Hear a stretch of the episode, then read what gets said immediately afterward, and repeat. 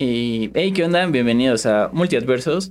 Eh, esta vez decidimos empezar eh, leyendo comentarios y platicando algunas noticias dentro del mundo multiadversico. Este, no sé, este, de los comentarios, ¿por dónde empezaremos? Eh, em. A ver, Vasus, perdón. no, no, vas, vas, vas, vas, vas. no, pues eh, la semana pasada, eh, bueno, nuestro penúltimo capítulo, mejor dicho, recibimos buenos comentarios. Creo que fue una de las películas que por lo menos tuvo más atención, este, siendo el planeta de los simios. Eh, tuvimos dos en Facebook, son comentarios de Facebook, se los leo. Eh, son algo extensos, entonces disculpen. Eh, bueno, el primero es de Ignacio La Telpa. dice, aunque el maquillaje de los simios en esta película es adecuado, el que aparece en 2001 Odisea en el espacio, durante el segmento inicial, el, el amanecer del hombre, es superior y ambas películas son del mismo año. Pero se cuenta en tono...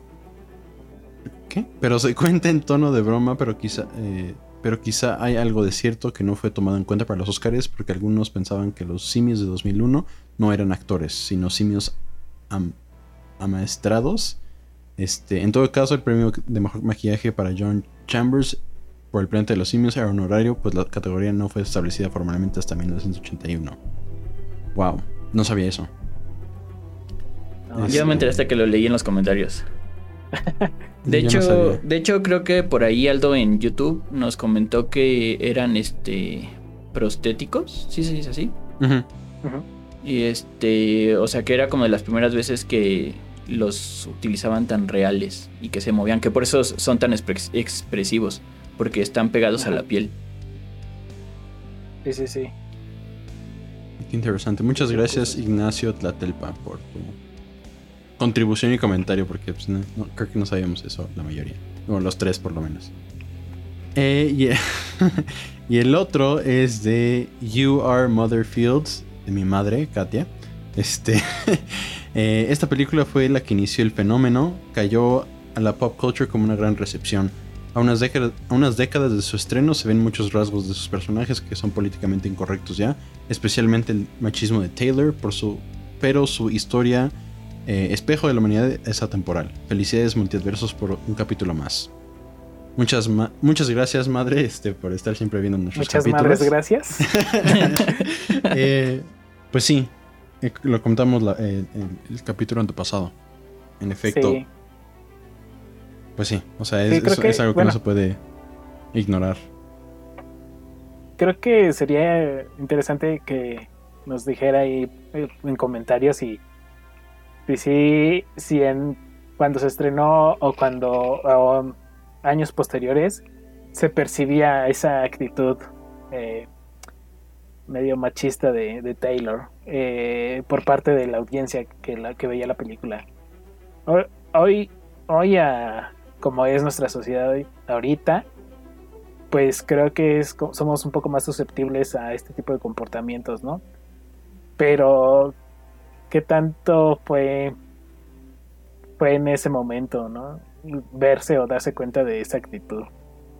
Sería interesante que, que por ahí nos, este, si alguien, eh, si alguien este, pudo verla en su estreno o posterior, no tan posterior como nosotros, este, al, al ser espectador de, de esa película, si era como un tema a debatir eh, la actitud machista de Taylor en, el planeta de los simios. ¿No creen? Está, interesante. O sea, nosotros yo, yo creo que, o sea, justamente por la visión que tenían en ese entonces, seguramente lo pasaron por alto. Así que, o sea, justamente es un reflejo de la sociedad en ese entonces. Entonces, para nosotros ahorita es obvio porque tenemos eh, diferentes principios, digamos. Sí. Sí, sí, sí. Pero sí, se tienen ahí noción de que pudo haber pasado. Si alguien lo dijo en algún momento en unos hace, hace unos años cuando se estrenó, estaría, estaría interesante contrastar los puntos de vista. Sí, y nada más recordándoles que los incitamos a que dejen sus comentarios para que los podamos leer al principio del próximo capítulo, eh, porque esto va a ser recurrente para tener un feedback entre ustedes y nosotros. Este, Respecto a las noticias multiadversicas, eh, Roberto dijo que tenía una. Ah, bueno, sí, hace poco anunciaron que, eh, bueno, no sé si sea noticia buena o mala, ya depende de cómo quieran verlo. Este, eh, Warner Brothers anunció que todas sus películas para el próximo año, o sea, 2021, van a estar puestas simultáneamente en, cines y mandadas a HBO Max, ¿no? Entonces ahí para la gente que, que como bueno, como yo personalmente no voy a ir al cine el próximo año, por lo menos no de aquí a, a mediados del próximo año. Este, pues van a poder ver Dunas, van a poder ver Wonder Woman 1984, van a poder ver ¿qué otra película? Este, es bueno, esas dos son las que creo que nos interesarían el próximo año. Este, y ya, pues, y ya creo que ya, eh, ya salió Tenet en DVD y Blu-ray para la gente que quiero comprarla de esa línea. Yo pensé que ibas a este. decir TND en, en HBO. seguramente, ah, seguramente se lo vayan a pasar. Pero conociendo a Christopher Nolan, pues no, no creo que quiera. No sé, ahí, a ver, a ver qué pasa. Hmm. Yo les iba a pues preguntar. Ah, adelante. No, nada, nada, nada, nada. De que es que últimamente me han aparecido muchas noticias sobre este caso que trataré de no extenderme mucho porque sí es algo que tiene bastante tema de qué hablar, pero eh, no sé si sepan o han leído noticias sobre lo del multiadverso Spiderciano. Sí. Que está por todos lados, pero realmente, según tengo entendido, no lo han. No, lo han este, asegurado. O sea, y realmente los que han publicado esas cosas son Sony, cuando el que debería de hacerlo debía ser Marvel, ¿no? Sí. Disney. Yo digo que debería de ser Disney, Disney, porque es como muy celoso, ¿no? Con esas cosas. Y siempre han sido muy celosos eh, con, las primicias de, sus próximas películas. Marvel en sí, de, de todo su universo. Y ahora que es, está con Disney, pues aún más. Sí, pero acuérdense que, bueno, es que justo por eso, o sea, Disney es celoso hasta donde le permite su poder adquisitivo. Este, porque acuérdense que Spider-Man está compartido junto con sus personajes, con, con todo su mundo con, con Sony. Entonces, este, Sony tiene la última palabra, por decir algo. Este, pero sí, yo, yo erróneamente me ilusioné cuando dijeron que iban a salir los tres originales. Dije, ay, sí, genial, ¿no? Pero, pero pues dijeron que no, eso es falso. Sí, yo le digo, si el que hasta no ver, no creer. Sí. Sí. Y aquí los voy a poner en una posición difícil. Que Spider-Man. Para ustedes es el mejor. Oh, no. no, eso, eso que lo dejen todos en los comentarios porque nosotros nos, nos alargaríamos demasiado aquí. Sí. Déjenos en los comentarios cuál es su Spider-Man favorito. Sí. Que de hecho ahorita traigo una playera de, de Spider-Man, curiosamente. este. Podríamos poner el álbum de Navidad de Spider-Man. Está bueno.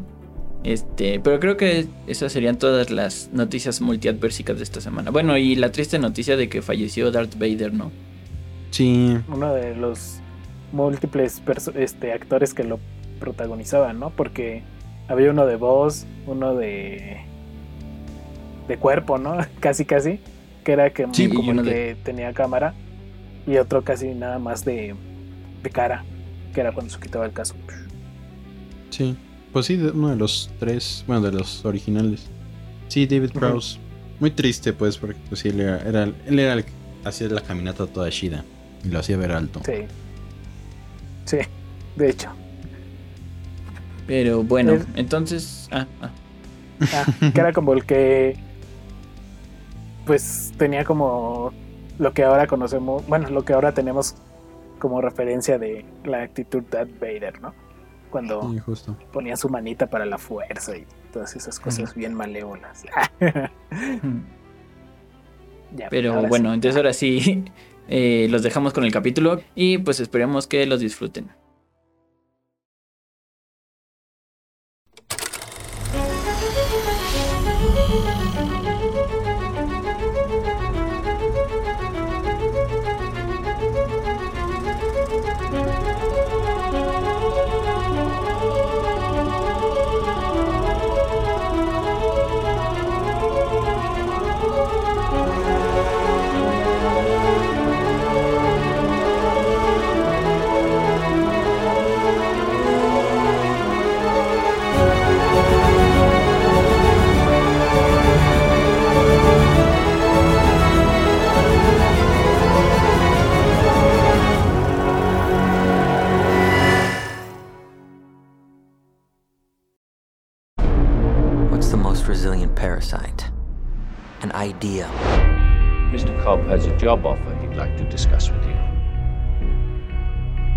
I specialize in a very specific type of security subconscious security.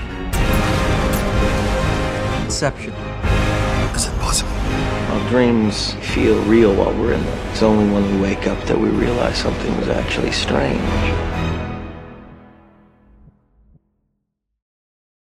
Saludos, extractores. Bienvenidos a un capítulo más de Multiadversos. Como cada semana, aquí estamos Roberto. Hola, ¿cómo están? Eh, Uciel. ¿Qué onda? Yo, Richard. Y esta semana tenemos un invitado. Es Rodrigo Ríos, estudiante de la Facultad de Cine y amigo de Roberto. Eh, saluda. Hola. Hello. Hmm. Pues gracias por acompañarnos y pues empecemos. Esta semana vamos a hablar de una película que yo considero bastante buena, por algo la propuse, y es eh, El origen o Inception. Es una película que trata de... Siento que, o sea, lo padre de esta película es que aborda un tema que no es como muy tratado en otras películas, tales como los temas de viajes del tiempo y otros que hemos ya tratado. Eh, pues el plot va de... eh, es como un equipo que se encarga de meterse a los sueños de las personas para plantarles ideas. Y alguien los contrata para eh, plantar una idea, pero sugiere que sea, eh, digamos, un nivel más profundo. Entonces te explican que se puede meter en un sueño dentro de un sueño y esto hace que la idea vaya quedando como más plantada, un poco más profundo, digamos. Y pues realmente este es el plot de toda la película, ¿no? Entonces a lo largo de, de este capítulo hablaremos de, de, todo lo demás que va abarcando poco a poco. Eh, no sé si alguien quiere empezar eh, con su opinión o algo así. Porque siento que ahora sí no hay por dónde atacar. Como que ahora sí es bastante libre la película, ¿no? Pues que, eh, sugeriría que empezara Rod este, siendo el invitado. Ok. Por dos. Yo. Uh, uh, a ver, eh, sugeriría que eh, para empezar con un tema nos dijeras eh, la razón por la que te gusta, o sea, qué, qué, qué parte específica de la película, si es el guion o, o alguna escena o, o el tema, ¿qué, ¿qué, fue lo que más te agradó, digamos, la primera vez que viste la película? Eh, creo que en general lo que, lo que más me atrapa de esta película es el tema que toca este Christopher este, y el cómo lo toca.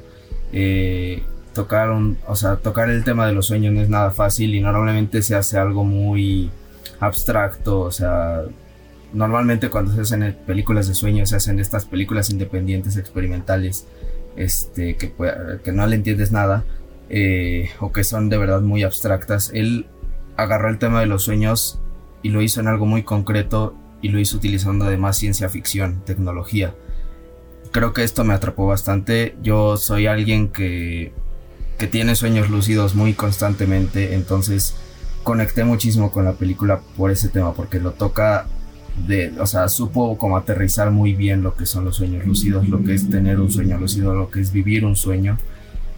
Y además, pues sí, haciéndolo de una, de una manera eh, increíble con el tema de la ciencia ficción, que aparte es mi género favorito, entonces es principalmente lo que me atrapa de, de, la película de Inception. Además que es mi película favorita, ¿no? O sea, podría hablar de muchas más cosas que, que me gustan, pero eh, lo específico, lo más importante es eso. Sí, y Uciel nos podrá este, corroborar con, con esto, no. pero siento que, que, que plantó muy bien la idea de lo que puede ser un sueño abstractamente en el mundo físico, ¿no? Eh, y lo digo más que nada por estas partes en las que, eh, por ejemplo, cuando utilizan el modelo este en el que va subiendo las escaleras, pero que realmente termina uh -huh. abajo. Sí. Este. Creo que esa es, esa es una muy buena manera de ejemplificar todo lo que puede pasar en un sueño que a simple vista, o sea, visualmente es de una manera, pero pues realmente los sueños no respetan ninguna ley física, ¿no? Sí. Sí, pues bueno, justamente, bueno, ahí es el, entramos al super cliché de, de esta película con respecto a los arquitectos, ¿no? Porque dicen que como está esta chica, que es la que buscan para, para crear los, los sueños o los niveles, mm, y como tiene que ser arquitecto y todo eso, se vuelve como favorita de, de del gremio casi casi. Mm. Este, no quiero decir que esté mal, sino que muchas veces uh, va más allá de cosas estéticas. Y como bien lo dice Ricardo, uno, uno de los reflejos que te hacen ver y que por lo menos a mí me apasiona también, que es como mm, que, se, que la arquitectura se cimente con respecto a los, que se respalde con base a, algo que puedas como comprobar. En este caso, la muestra más fiel que son las escaleras de Penrose, ¿no? Que fueron, que son este, demostradas por, por unos matemáticos ingleses, padre e hijo. Y que ahí sí no tengo claro, más tarde, eh, Escher las reflejaría también en algunos de sus dibujos. Y, como esa referencia, eh, quiero retomar las referencias también de que hicimos en Matrix, porque tienen referencias muy similares. No las atacan de igual manera, pero son similares en cuestión en que, por ejemplo, eh, la arquitectura paradójica, que pues es este geometría imposible, que conectas puntos que físicamente en tercera dimensión no podrías conectar.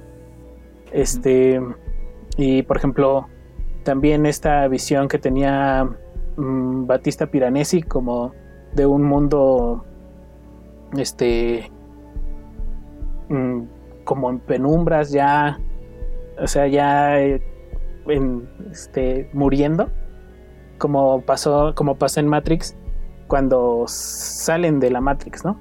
Que se convierte en este mundo mm, como completamente destruido, con todos los edificios así derrumbados y todo esto, ¿no?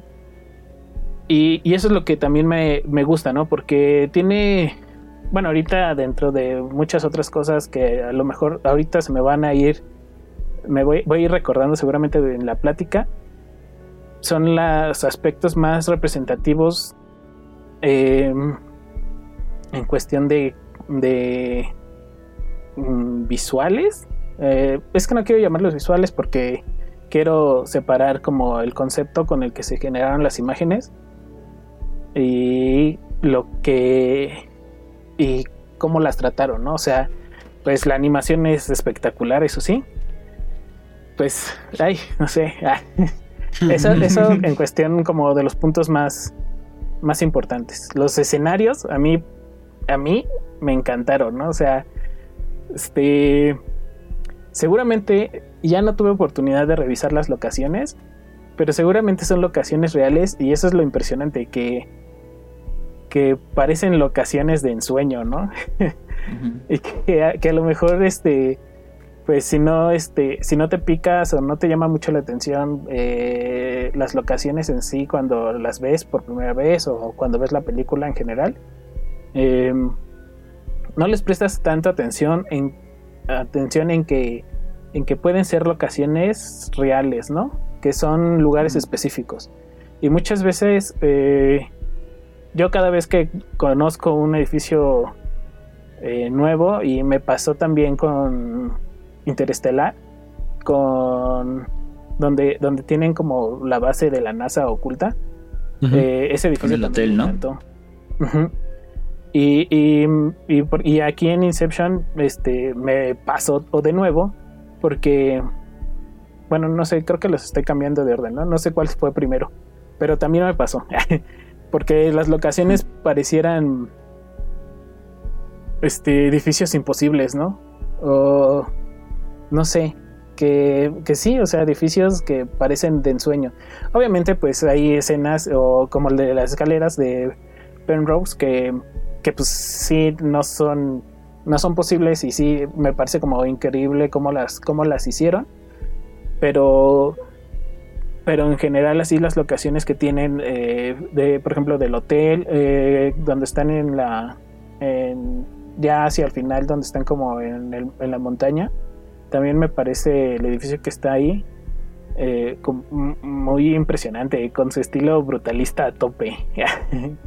y este, o sea, ahorita seguramente me voy, a ir me voy acordando de un montón de referencias más, pero en cuestión de, eso de, de cómo reflejan los sueños de manera, o cómo los hacen entre, entre paréntesis, no, sí, eh, entre comillas, reales, o sea, cómo los los generan gráficamente, pues a mí me, me impresiona un montón porque, pues, es que, ah, es que me, encanta, me encanta que tomen esas referencias de, de, de Penrose, de la escalera imposible, eh, y que hagan referencia, bueno, ahí lo dicen como arquitectura paradójica, pero sería más como llevar la geometría, la geometría imposible al ramo de la arquitectura, ¿no? y pues ya de ahí explotar todo eso. Y pues en general a mí es lo que también me, encanta de, esta película, ¿no? Este, llevar las matemáticas a algo gráfico y pues de cierta manera, y estoy casi seguro de que ya a lo, mejor este Rodrigo sabe más de si hubo arquitectos ahí involucrados en, en, el, en el modelado de, de, de algunas de las escenas o no sé, que suele pasar mucho. pero normalmente este, ya, nos normalmente en el cine o sea en general este, y sobre todo pues sí Nolan que es muy perfeccionista muy quisquilloso. eh, muy quisquilloso sí sí se involucran arquitectos este son arquitectos que justamente se especializan en cine. Y por ejemplo a ti te gusta muchísimo el, el edificio de la montaña no es un set y no solo el edificio toda la montaña es un set, o sea, es un set enorme, gigantesco, eh, cubierto con pantalla verde este, alrededor. Eh, pero es un set, es un set construido. Así que. Wow. Sí, es, es, es un super set. hoy, ahorita me acaba de explotar la cabeza. Como me explotó cuando descubrí que la casa de parásitos fue una casa hecha ah. especialmente para la película. Y es que sí, o sea, te digo que es impresionante, o sea, cómo materializan, ya sea físicamente o, virtualmente, ya en la pantalla, los espacios, es, creo que de, las cosas que luego a mí más me impresiona. Y pues esta película pues lo tiene todo, ¿no? Tanto como que el protagonista y alguno de los coprotagonistas son este arquitectos y ya ahí se siente identificado acá que el arquitecto. Mm. Pero pues, o sea, va más allá. siento que va más allá de, de eso por las referencias que tiene dentro de del cómo del dónde parten las bases del por qué dices dicen o le otorgan como la carrera de arquitectura a alguno de los personajes, ¿no? Porque, bueno, bien pudo haber sido un artista este, o cualquier otra persona que se dedicara a hacer eh, matemáticas, eh, alguien que desarrollara los, los, este, los laberintos, ¿no? Entonces, pero pues ya ahí, la arquitectura presente. Sí, creo, creo que lo, chido es cómo logran eh, hacer que estos paisajes reales los junten con cosas virtuales y no veas el punto de, de, de dónde termina uno y dónde acaba el otro. O sea, y yo lo veo justo cuando se lleva a la chica por primera vez y están en el café, cuando están adentro del primer sueño, cuando empieza a doblar el, el la, carretera o donde van pasando. La calle. Ajá, siento que, o sea, siento que los efectos están tan chidos que no te pones a pensar en ese momento en cómo lo están haciendo, sino que ya hasta que termina la, película te pones así como de qué pedo, qué pedo, qué pedo. Entonces siento que, o sea, sí están muy bien compaginados los dos. Sí, y, es, y, esto también... nada más. Este, y es lo que me encanta, ¿no? Porque a pesar de que es obviamente algo que mm, hasta el momento creo es imposible de realizar, se, cuando estás viendo la película se siente real, ¿no? O sea, te sumerges en, en, la película y, y, cuando la ves por primera vez dices, ah, o sea, lo notas, pero este, no sé, no sé, es que no sé cómo describirlo. O sea, sabes que está ahí, pero hasta después como que te cae el 20, lo que dijo Ricardo. Y ya cuando la ves por segunda vez y cuando la vuelves a ver y como y ya, ya te empiezas a preguntar, ah, ¿cómo lo harían? Este, ¿qué, qué pasa aquí, no? Ah. Y este, a ver, ahora que no ha hablado Roberto, eh, ¿cuál es? Eh, ah, ah, bueno, asumiré que te gusta la película, ¿no? No, la odio. No, no es cierto, no. Ah, ah, bueno, qué bueno que ya lo voy a sacar del grupo. Este, no, o sea, ¿cuál es la razón que tú recuerdas por la que te llamó la atención la primera vez? Uy,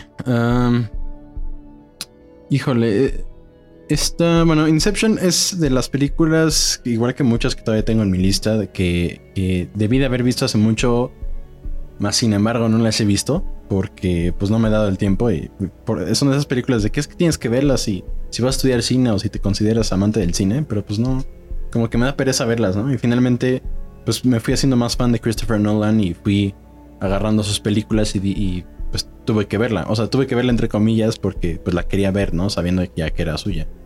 Eh, híjole. O sea, es, es de esas películas que es... Al igual que Interestelar que ya, ya analizamos, es...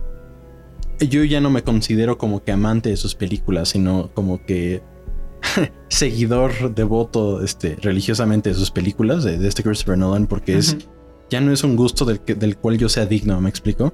O sea, es, es ya algo a otro nivel intelectual porque, eh, eh, pues sí, ahorita bien lo dijo Rodri, o sea, hay tantas películas que manejan cosas, concepciones del, sueño, que curiosamente, eh, breve paréntesis, Ellen Page sale en una, en una película que justo tratan, del, tratan acerca de los sueños y cómo a través de los sueños puede uno, uno ir a la, al, inframundo, pues al mundo de, después de la, de la vida, pues cuando uno muere y conocer a, en un estado ahí subconsciente. Está medio rara la película, tiene un concepto medio extraño, pero también lo trata con la ciencia, ¿no? Y eso es algo que es increíble, eh, que une eh, aspectos matemáticos para darle, ah, pues, firmeza, bueno, este, ¿cómo se dice?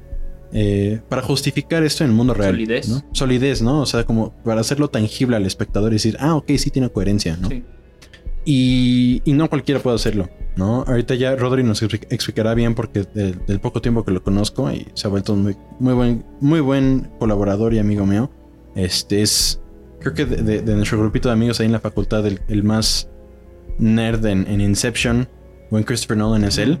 Es este, eh, ahorita nos contará cómo, cómo, de lo que él sabe, cómo estuvo el proceso para escribir el guion, pero es, es eso, ¿no? que, también vimos en Interstellar cosas que podríamos fácilmente nada más decir, bueno, es que así son y fin este, se tratan de diluir a algo tangible y eso es algo que me encanta de la película. ¿no? Digo, entre todo lo que tiene, que es fascinante, la música, los efectos visuales, la fotografía, este, la dirección, ¿no? Pero el concepto de tratar cosas de algo tan abstracto como el sueño, que hasta la fecha la ciencia no ha podido descifrar completamente, lo hace tan tangible para que terminando la película digas, ay, es confuso, pero lo, lo, lo, procesas y dices, claro, ¿no? a pesar de que no sea tan obvio. Pero eh, creo que es lo que me gusta tanto. O sea, que, lo hace tangible y también lo hace emocionante. Y si es tan similar a Tenet, que ya algún día hablaremos, toca. sea, sigo sin verla. ya, pues en, diciembre. Este, en diciembre ya salen en Blu-ray. Em, ah, bien. Entonces, y en DVD, entonces para que, para que la veas. Este, ya tengo regalo de cumpleaños. este. Y, justo tratan estos temas tan complejos a través del género de, del heist, ¿no? De, de los famosos, de los, eh, ¿cómo se dice? De esas películas de espías, ¿no? De que tienen una misión y tienen que hacerla y en vez de secuestrar, secuestrar a un individuo de algún gobierno ahí en, la otra parte del mundo o, robarse documentos, pues sí tienen que robarse documentos y extraer cosas, pero ahí le mete todo el aspecto de ciencia ficción, ¿no? Y bueno, es lo que puedo decir en una primera instancia. Es por eso la razón por la cual me gusta mucho.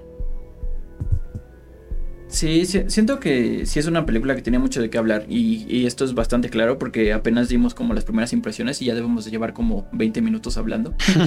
este, justamente, o sea, siento eh, que es muy fácil de compararla con Interestelar.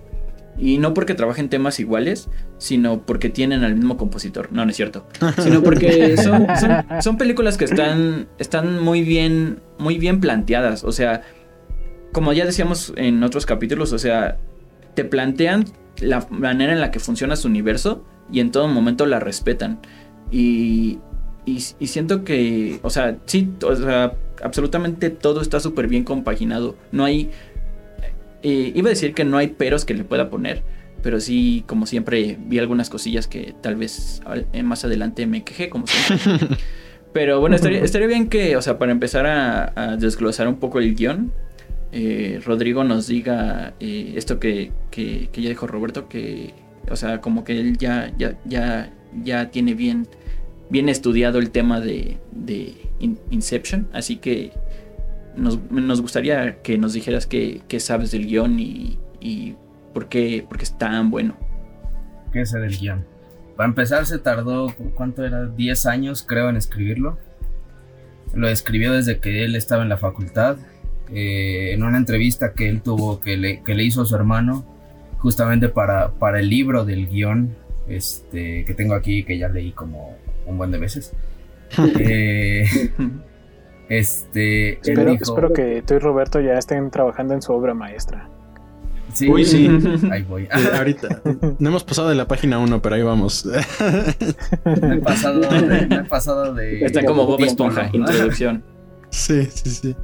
Este, estaba en la, estaba en la facultad y él dice, y él cuenta cómo iba a tener un examen y, y, cada que se despertaba antes de los exámenes o antes de tener una clase, iba a desayunar y luego regresaba a dormirse, que será media hora, una hora, este, antes, de, antes de las pruebas o antes de, tener las clases. Y que él estaba tan cansado y estaba tan agotado que en esa media hora, en, en tan poquito tiempo, como que su mente pues este, vivió lo que era un sueño lúcido. Fue ahí cuando se le ocurrió el por qué no hacer una película, ¿no? Acerca de esto y cómo, cómo empezar a tratarla. Y fueron, pues sí, te digo, 10 años eh, enteros de estar dándole vueltas y vueltas y vueltas. Este, y ni siquiera escribiendo el guion, escribiendo primero la idea, el cómo, lo iba a, a, manejar, o sea, cómo, cómo iba a ser justamente este tema del sueño tangible, cómo iba a involucrar a la ciencia ficción, cómo, cómo tratarlo para que el público lo entendiera. Este, que igual, pues, a, él no le importa mucho eso, pero, pero le importa que, que, sea algo vendible, o sea, que sea algo que sí se pueda comercial, o sea, que sea comercial para, pues, tener los recursos, ¿no? Obviamente. Eh, y fue así como empezó a hacer su esquema y de hecho en, este guion que les digo, en el libro que yo tengo, está el dibujo cuando él por fin llegó a lo que, a lo que él quería, este, a los niveles del sueño, ahí está el dibujo de cómo, cómo, de todo el pasaje, o sea, todo el pasaje del guion, o sea, lo, escamatizó como en un mapa, ¿cómo se llaman estos? Conceptual, este, mental, no me acuerdo el nombre. Eh, y así, ya teniendo ese esquema, se puso a escribir el guion. Que igual tardó, pues, todavía un tiempo en, en modificar los diálogos, eh, afinar detalles y todavía le cambió algunas cosas ya en, ya en rodaje, pero pues fue todo un proceso para él el cómo aterrizar el tema de los sueños. Es porque al final de cuentas sí, es un tema difícil y no a cualquiera se le ocurre. Incluso a él mismo le, tardó años y, y es este esquema, o sea, hizo este esquema eh, que que pues tiene su puño y letra, o sea, literal un día y después de muchísimos intentos logró, logró desarrollarlo. Así que básicamente todo se basó en, para él, en hacer ese esquema, en hacer ese esquema de los niveles del sueño, en hacer ese esquema de los personajes, eh, quién es el soñador, quiénes son los, este, este, los que se meten al sueño con él y así. Y cómo se iban a despertar. fueron fueron esas, esos procesos los cuales lo llevaron a, al guion final y aterrizar todo lo que, pues, lo que vimos. Wow. Yo me quedé igual. Eh, pues creo, creo que justamente eso es lo que le hace tan consistente. O sea, que hemos hablado de películas que están hechas con los pies, o sea, que literalmente le dicen tienen dos semanas para entregarla. y pues, pues justamente ahí es donde se rompe, ¿no? Y el hecho de que él haya tenido 10 años para trabajar en esto hace que vayas afinando cualquier cosa que sientas que, que parece incongruente, ¿no? Pero, wow, literalmente wow. Sí, sí porque... Bueno, perdón, vasos, perdón. Ah, porque, bueno, justamente creo que de los aspectos que pueden volverse un poco más complicados de entender es el, mm, el cómo forman los niveles, ¿no? Este, quién tiene que estar soñando, qué debe estar soñando y, cómo pasan de, de, un nivel a otro, este, descendente o ascendentemente, ¿no? Este, si, si no estuviera, mm, ¿cómo decirlo? Suficientemente trabajado, creo que se volvería difícil para el espectador entender cómo, cómo se enmaraña todo, todos estos conceptos. Bueno, e, ese concepto en particular de cómo pasar al, al, origen, al, este, al limbo, como le dicen, y hacia arriba, ¿no? Hacia, la, de, hacia el primer soñador, segundo, tercero, o hasta ya salir del sueño. Y eso es lo que también se agradece que está como suficientemente explicado que a veces aquí me van a tundir, pero siento que está a veces hasta sobreexplicado un poco eh, en algunos momentos. Mm. Pero de todas maneras, eh, no siento que esté de más para el público en general. Porque no, no, no, lo digo denostando a nadie ni nada, sino que sino que rescato esa esa intención que tiene Nolan, que bien dijo Rodrigo, que es como hacer una película, mm, mm, no, sé si llamarla como taquillera o popular, que más bien como que te sea, que te, llame, que te atrape, que te llame la atención. Que sea este, fácilmente digerible. Ajá, que sea más fácilmente digerible, exactamente. Sí, y, y, y, es lo que, bueno, lo que digo, ¿no? O sea, aunque a veces para algunos nos parezca como sobreexplicada en algunos momentos, eh, entiendo que lo haga porque es necesario que se, que se haga, ¿no? Para que no exista de repente ahí como un hueco de cómo está pasando esto, ¿no? Pero creo que e, ese sería como un punto de vista particular. Sí, justo lo que dices del también y del tema comercial. Eh, sabemos que a Nolan le gusta meter este tema o esta conexión humana, esta conexión con el público. Normalmente la mete a través de los hijos. Eso es lo que le costó muchísimo también del guion. Este, encontrar esa, o sea, que no sea solamente de puro espía y, y todo el tema de, este, de pues conseguir los documentos y así, porque si no probablemente hubiera sido una, película de espionaje más, este, con ahí un tema de, los sueños y ya.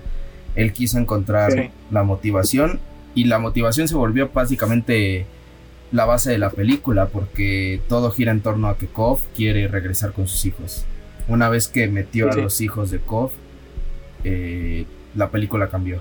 La película giró a lo que él quería y pues ya, a partir de ahí construyó todo en base a esta parte humana. Justamente, justamente si dices el tema, el tema, no, o sea, los sueños es una excusa, por así poner, por así decirlo, para, para el tema que es, el tema. Ajá, o sea, la historia es de un padre intentando regresar con sus hijos. Esa es la historia. Así de fácil, así de sencillo. Y eso es lo que tiene Nolan. Sí, es cierto. Que, una, que un que una historia así de sencilla la convierte pues en algo que, que nos hace explotar la cabeza, ¿no? Claro. ¿Qué, qué ibas a decir, Robert? No, ya no, ahí muere. No, no es cierto. dice, hoy no me dejan Yo hablar. me voy, dice. No, no. No, es que es, es más o menos por lo que. Sí, o sea, tienes toda la razón, Rodri. No, no. Tienes, sí, pues sí, o sea, no, no, no nos. Todas estas películas de Christopher Nolan, eh, creo que con excepción de Tenet y ya esa es otra plática, ya no- dejaré de mencionarla porque no la hemos visto. Este, De- de- deberíamos de hacer un, un drink game. O sea, que los espectadores, cada vez que Roberto mencione Tenet, se echan un shot. Este- estaría bueno. Este. No, pero sí, o sea, que Sí. en todas sus películas, en todas, todas, todas, todas, todas de Christopher Nolan, sin excepción. eh, bueno, con esa excepción nada más, pero bueno. eh, tiene esta temática, este acercamiento humano, ¿no? A mayor o menor medida. Y esta de Inception junto con Interestelar creo que son de las. eh, las que más. ah, las más populares han sido y por tanto más taquilleras, porque justo la gente se relaciona con ellos hasta cierto punto, ¿no? O sea, más allá de, de una trama compleja, no difícil, sino compleja y pues llena de ciencia ficción y, y esto que a mí me, personalmente me fascina de este hombre, eh, pues tiene ese aspecto humano, ¿no? Eh, yo, yo, eh, yo sé muy bien que a Rodri le gusta mucho la película por todo esto que ya mencionamos, pero también por ese lado humano, ¿no? Porque es una, es una historia de un hombre que quiere regresar a sus hijos, que es, que es viudo, porque su pobre esposa, porque aparte él tiene la, él tiene la culpa, entre comillas, de que su esposa se haya sí se pasa suicidado. Dices, damn. O sea, los personajes de Christopher Nolan en su mayoría, porque no siempre son, es el caso, tienen una backstory muy, muy fea. Y son cosas muy, muy humanas. Y eso es- creo que lo, hace tan, pues tan genial, pues, porque dentro de todo esto, pues tienen este aspecto humano. Eh, y bueno, esto, este aspecto humano que, que- toca, también toca como el otro lado de la moneda para sus películas que, eh, que quisiera pensar es- son los temas del tiempo, de cómo aborda el tiempo. A mí me consta que ese que Christopher Nolan no no como que si por él por- si por él fuera sería como el bueno, para la gente que la haya visto, es que sería como el alienígena de, de Hombres de Negro 3, que vive este, diferentes tiempos todo el tiempo a la vez, Mm, que es un sí. ser este, multidimensional. o sea, en todas sus películas, hasta en la trilogía de Batman, eh, Que por cierto, ese actor salía en Arrival, creo. Ajá, sí, exacto. este. Que, o sea, en todas las películas de Christopher Nolan, siempre, siempre, siempre, siempre, siempre hay un momento que vemos tres, eh, tres, eh, este, distintas eh, líneas de tiempo, por decir algo, porque varía, al mismo tiempo, ¿no? Y a- el espectador se lo presenta como si estuvieran ocurriendo al mismo tiempo, pese a que no estén ocurriendo al mismo tiempo, ¿no? En Interestelar son, es, es el tiempo que vive Murph en la Tierra y el tiempo que vive Cooper en, en el espacio, ¿no? Y van cambiando, o sea, siempre es distinto. Eh, por ejemplo, en, en un ejemplo perfecto en las de Batman, para que me crean, este, es en, en The Dark Knight, en la segunda, en la parte 2, eh, justo cuando, cuando el guasón estalla su plan maestro para asesinar a Harvey Dent, al- a la juez y, a- y al comisionado, que entonces es el comisionado Loeb, eh, cuando los mata a todos al mismo tiempo y justo cuando llega a la casa de Bruce Wayne para matar a Harvey Dent, pues todo ocurre al mismo tiempo para nosotros, ¿no? Y esa es la magia de la edición de sus películas, que todo aparentemente ocurre al mismo tiempo, pero mm, igual y no. En cuanto a línea de tiempo, por eso la gente luego se confunde, ¿no? Porque dice, bueno, ¿qué pasó primero y qué pasó después, o no? Este, y aquí en Inception pasa lo mismo, o sea, el tiempo es relativo cuando entras al sueño, ¿no? Y ese, esa escena mágica que no sé, bueno, no sé qué opinan ustedes, pero es una de las creo que es una es un momento icónico en la historia del cine, que es el gracias al, al montaje, a la edición, pues se ven los tres distintos niveles de estos personajes y cómo transcurren en distinto Sí. tiempo, ¿no? Y todo lo resuelve nada más con alentando la cámara. Y ya, ya, ya con eso, ya te complejizan todo lo que estás viendo. Y eso es algo que, me, que, que es el, el tiempo, ¿no? Que, con lo que siempre juega este hombre. Sí, justamente por ahí existe un video en YouTube donde te muestran los diferentes niveles del sueño. Eh, ¿Cómo estaría... mm, ¿Cómo lo ponen? ¿Cómo estaría pasando o cómo pasa, cómo la, el tiempo en los diferentes niveles, algo así lo pone. Y te muestran las cuatro pantallas y ya en las cuatro pantallas vas, estás viendo el primer nivel del sueño, el segundo, el tercero y creo que hasta, creo que ahí sí está el cuarto donde están cuando, cuando van, están en el limbo. No recuerdo bien, pero creo que sí.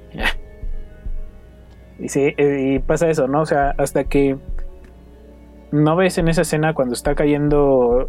Es cuando está cayendo la vagoneta donde dices, ¿no, Roberto? Que, que se alenta la cámara ahí para que tú puedas entender que lo que está pasando adentro está pasando a una velocidad normal. Mientras que en el sueño superior, en el primer sueño, está pasando más. Aunque esté pasando a una velocidad normal, bueno, ahí depende cómo lo veas, ¿no? tú estás pasando como en el primer sueño estás estás siendo en una velocidad normal y en el sueño estás siendo más rápido. O en el sueño, en el segundo nivel del sueño estás siendo en una velocidad normal y en el primer sueño arriba estás está más lento. Está siendo más lento. Y, ya, dependería de cuál tomes de base, ¿no? ¿Cómo? ya dependería de cuál tomes de base. O sea, cuál sería el, entre comillas, el punto de eh, referencia. Normal. Ajá, exacto. Sí, sí, justamente eso también fue, es de las cosillas ahí que, que le doy palomita.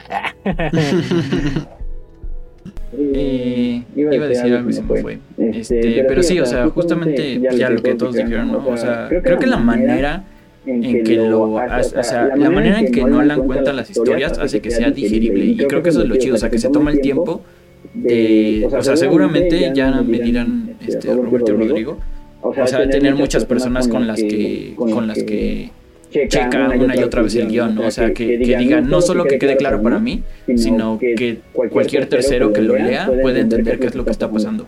Y al final eso se refleja en la pantalla porque, justamente, o sea, puede que llegues a tener pequeñas dudas de cuál fue primero, cuál fue después, pero cuando termina la película, o sea, se cierra el ciclo de, que tú ya sabes eh, cuáles son los niveles eh, o, las líneas temporales, ¿no? Entonces, eh, pues yo, o sea, yo nunca me fijo en los directores, pero ahora gracias a Multiadversos y sobre todo a, a Roberto, y como que ya empiezo a darme cuenta de, a ver, ¿quién dirigió esta película? A ver, ¿quién dirigió? Y a final de cuentas, o sea, quieras o no, se nota. O sea, aunque no sepas quién es el director, dices, ah, mira, esta película me recuerda a tal película, ¿no?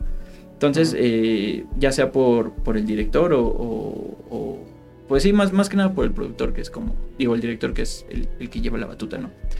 Pero sí le, echaré más ojos a, a las películas de Christopher Nolan porque realmente o sea, seguramente he visto un buen, pero no, no solo poner atención, prestar atención a eso. Sí, pues el principal con el que siempre habla y con el que siempre, pues sí, con el que siempre busca asesoría para sus guiones. Bueno, no asesoría, sino que el tallerear con él sus guiones es con su hermano, con este Jonathan. Él es, por así decirlo, su mano derecha en cuanto al guion. Eh, pero sí, o sea, no, no, o sea, no, no se va él solo a escribir los guiones, sino sí, sí tallerea muchas veces, principalmente con su hermano.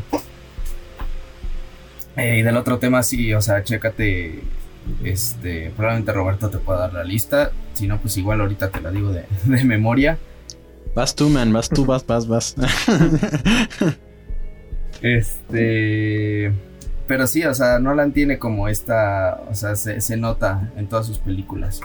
Eh, de hecho, acabo de leer, hace poco salió un libro este, que escribieron sobre él y dijo y le preguntaron, ¿no? Este, ¿qué, género le gustaría tocar, ¿no? O sea, ¿qué género no ha tocado y le gustaría tocar? Y él dijo, horror.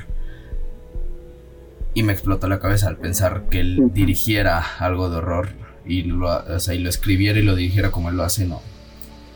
No, Estaré bien loco. Estaría muy interesante ver eso. estaría, ajá, súper, súper interesante. Entonces sí, se nota. Sí, porque... Se nota su mano. Inclusive, aunque no sea como director, también como productor se nota su mano. Eh, ella es como... Tiene marcas, tiene muchas marcas. Incluso tiene eh, el Nolan Shot, que es Ah.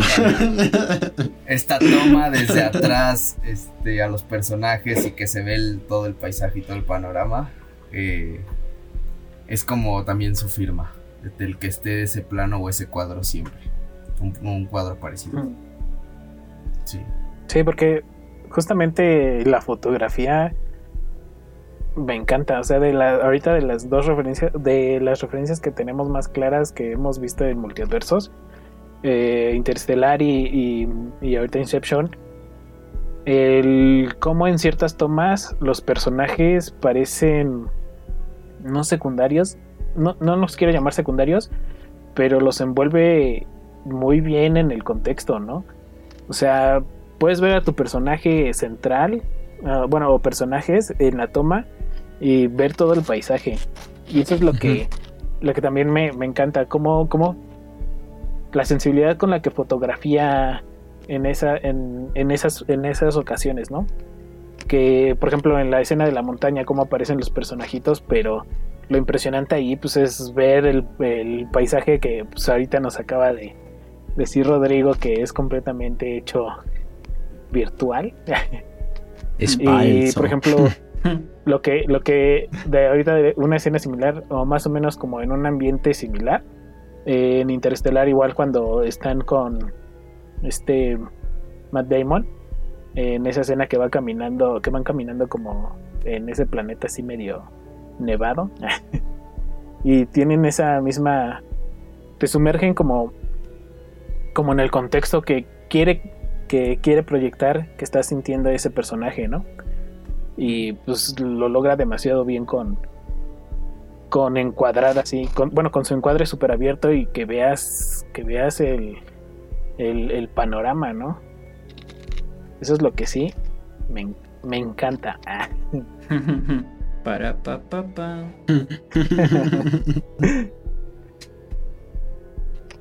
sí, digo, ahí este, este... Eh, eh, perdón.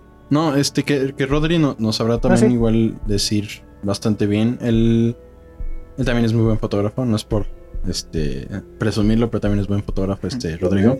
Entonces, pero sí, es que es muy curioso porque también es algo Inception fue de las primeras películas, y no es que la primera película de Christopher Nolan eh, ya en el mundo de sus de sus monstruos de películas, ¿no? Porque ves la filmografía, ahorita no me dejará mentir Rodri, pero ves la filmografía de Christopher Nolan y sus primeras películas siempre fueron como que.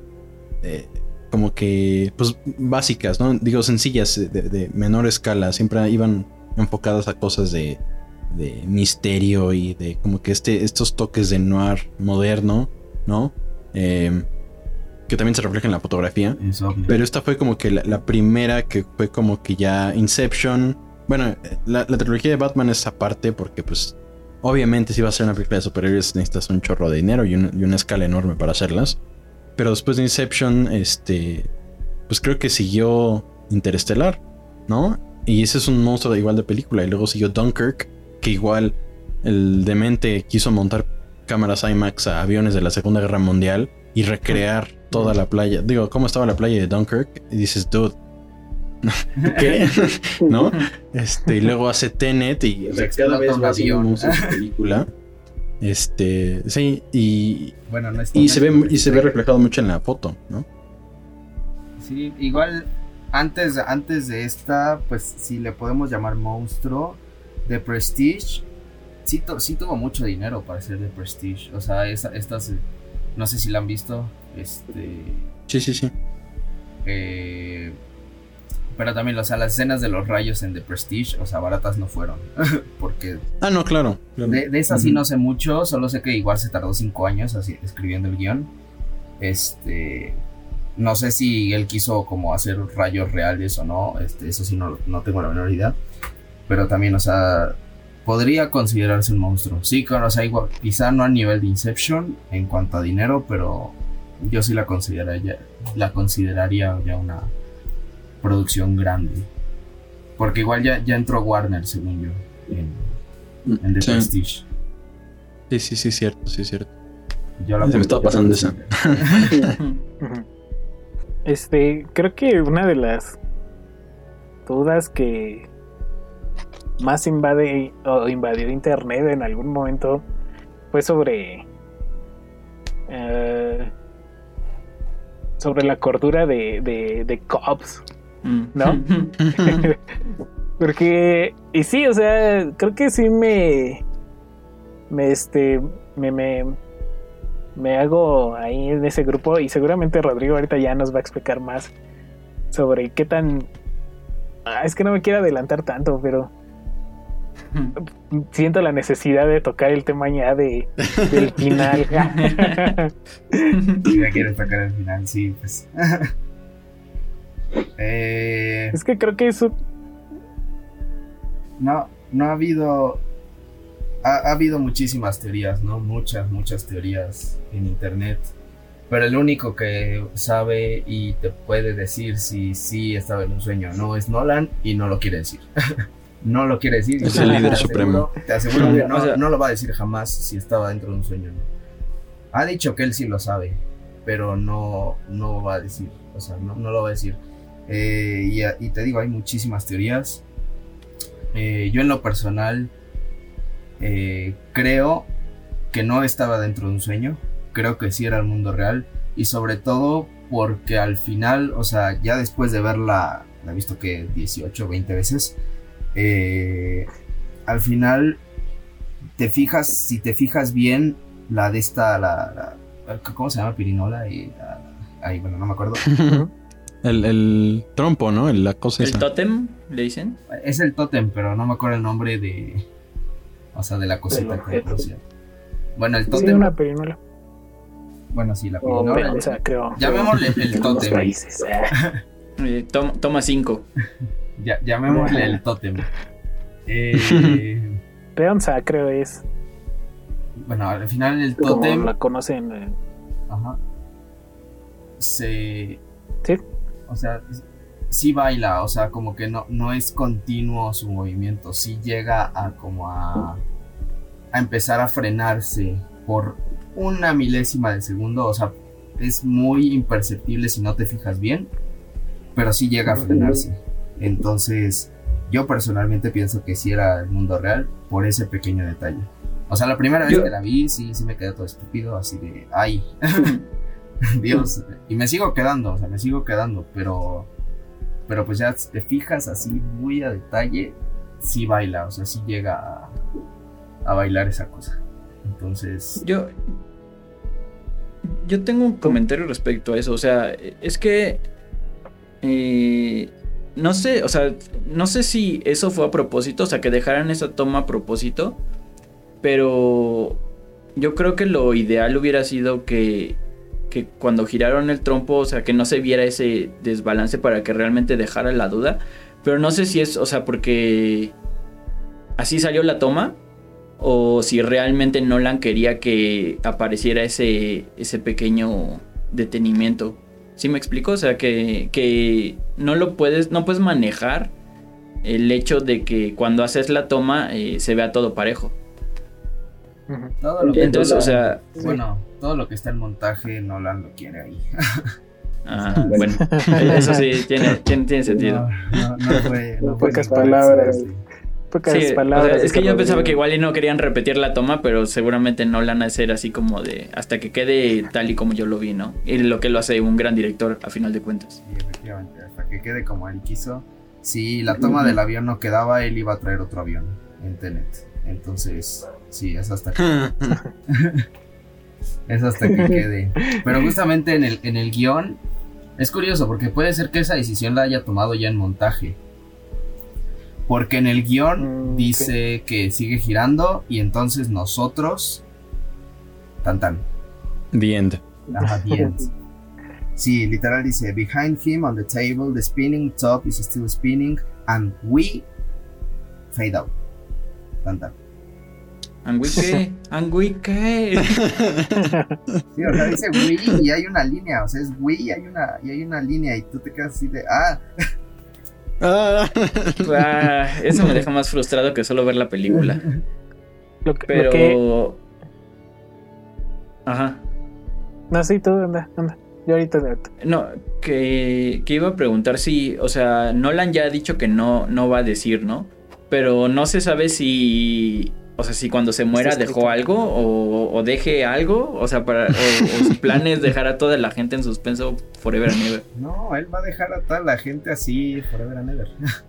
Ah, maldito, ¿por qué no esconde algún tesoro o algo así y, quien lo encuentra dentro de 30 años? Tipo el, eh, el scavenger hunt de Ready Player One, ¿no? Dejó su, su testamento y es para que la gente vaya a encontrar el secreto de Inception. Sí, algo así. un día vamos, un día vamos a van a abrir la caja fuerte de Nolan y vamos a encontrar chingo de, de sus riquezas y justamente solo el párrafo donde escribe el final de, Inception. Así aparte, ¿no? En una caja aparte.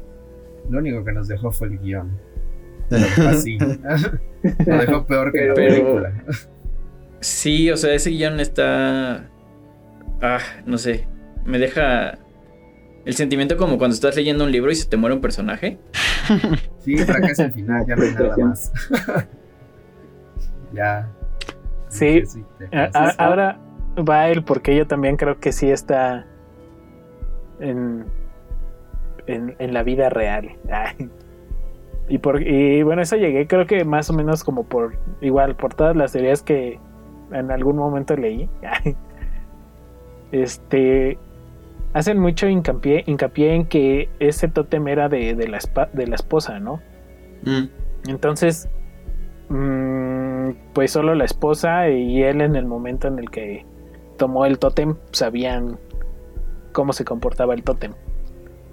Pero de todas maneras, mm, a lo mejor, quién sabe, porque también este eh, Saito, ¿cómo se llamaba? Este Saito también lo tenía cuando estaba en el limbo, ¿no? En el limbo, ajá. Entonces, quién sabe. Ahí se pudo haber alterado ahí. Pero, de todas maneras, creo que ese no era su tótem real, sino su anillo. Que lo que he visto es que solo cuando está en los sueños trae su anillo de, de casado. Y, y bueno, un montón de detalles así como de, no, es que tiene las manos afuera, bueno, puedes ver sus manos en las tomas cuando está despierto y no sé qué tanto. Pero, pero creo más por el, por el anillo que ese es su verdadero tótem de, de él en especial. Y este, y justamente cuando termina, no lo trae. Y aparece también el, el, el, el señor suegro, que no me acuerdo cómo se llama el personaje y este se llama Alfred. y cuando y en, Alfred y justamente cuando en su en su en su cueva de, de cristal de recuerdos eh, no tiene recuerdos más que de, de, de la esposa y de sus hijos. Bueno de los hijos de las nucas porque nunca salen sus caras en sus recuerdos. Pero pero de nadie más o sea nadie más tiene nadie más tiene espacio en su, en su memoria ahí. Mm. Entonces, como. Como que por ahí siento que también es como. Pues estás. Ya está, ya está fuera. O está dentro de un sueño y no, no sabe que está dentro de un sueño. De alguien más, de Saito o alguien más. Pero me no hace mucho sentido que, que, que, que Christopher Nolan haya dejado pequeños guiños. O sea, seguramente eso del anillo está muy, muy bien cuidado. Entonces me haría mucho sentido que seguramente Nolan haya dejado pequeños easter eggs o no sé cómo decirle. Eh, como este, ¿no? sé, o sea, pequeños guiños de, de si sí o no está. Y que esa sea la razón por la que no quiere decir, que seguramente ya está en la película, pero pues no prestamos tanta atención, ¿no? Sí, usted, señor Roberto, ¿qué cree?